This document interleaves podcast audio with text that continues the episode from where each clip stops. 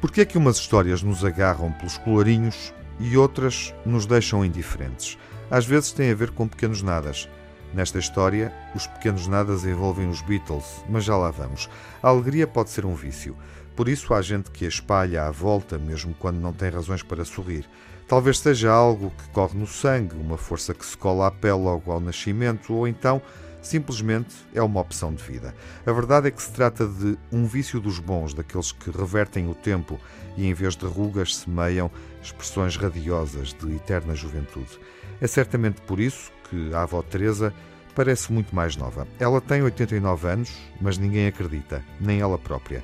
Apesar de aposentada há muitos anos, nunca desistiu de apreciar a vida, sobretudo todas as nuances da vida.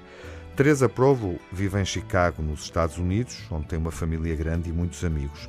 Pretextos não lhe faltam para sair e estar em permanente contacto com toda essa tribo que a acompanha ao longo da vida. Foi assim até que chegou a Covid-19.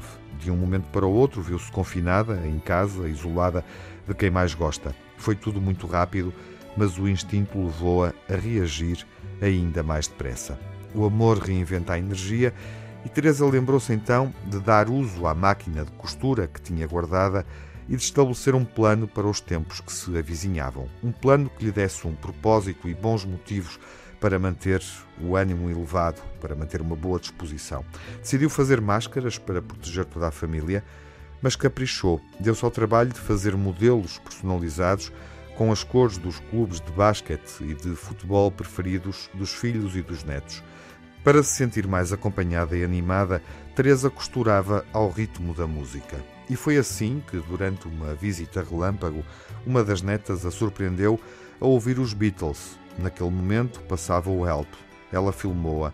Em fundo, Paul McCartney cantava Help, I Need Somebody Help, e ela, com uma expressão agarotada, sorria.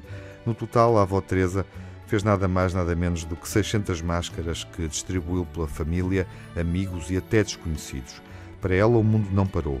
Não nascemos a saber viver, a vida é uma competência que procuramos adquirir como quem aprende a tocar piano ou a andar de bicicleta. E lá está, é feita de pequenos nadas.